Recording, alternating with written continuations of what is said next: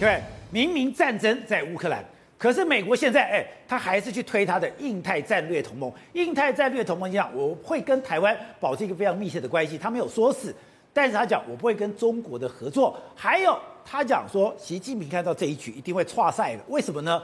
你又看到了乌克兰的强烈抵抗，你看到了俄军的这种到糟糕的表现，哎。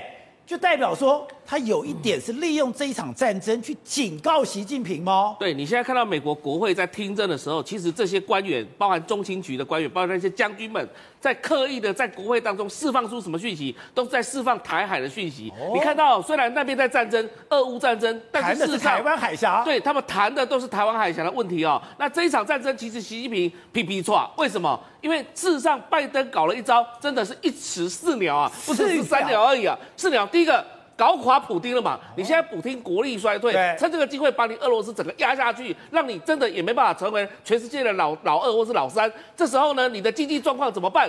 这时候你可能就跟中国靠在一起，那这个中国呢？刚好就被你拖下水，不是吗？其实美国曾经讲过一句话：我在欧洲之所以胜利，阻止俄罗斯去打这个所谓的欧洲国家的原因，是因为什么？有 EDI，什么叫 EDI？欧洲所谓的威则倡议，这个东西让俄罗斯不敢对欧洲国家动手，因为有一个北约在那里，所以俄罗斯不敢动北约，但是俄罗斯敢动乌克兰，原因是因为北约不是会员国嘛，对不对？这时候你看到在亚洲国家，他们也在推。太平洋规则倡议嘛，那也就是告诉你说，我今天不要去问我说什么会不会出兵台湾，今天就让这场战争不会在台海发生，这就是美国最重要的优先的政策嘛。四点你可以看到，在这个呃创造武器的这方面来讲的话，刚好美美国就可以在这个新的战场上面运用一个新的资讯战，运用给大家看，代表说我美国还是强国，我美国的科技还是全世界最优先的、最领先的。所以你可以看到一件事情，就是说拜登在一搞下去之后。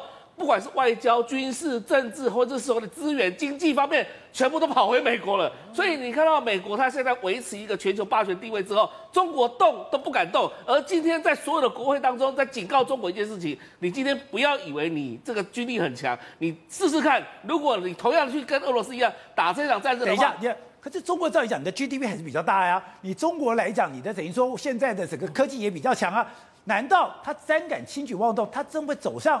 俄罗斯的下场吗？这就是美国必须要耍一些计谋来对付中国的一个主要原因。你看到一件事情，这么大的庞大的经济体，我怎么搞它？一定要师出有名嘛。你今天是跟俄罗斯绑在一起，全世界跟你这个所谓的站两边嘛，一边站在自由民主这边，一边站在邪恶轴心这边。那你会站在哪一边？所以当中国选择已经站在邪恶轴心来讲的话，就注定它未来是失败的。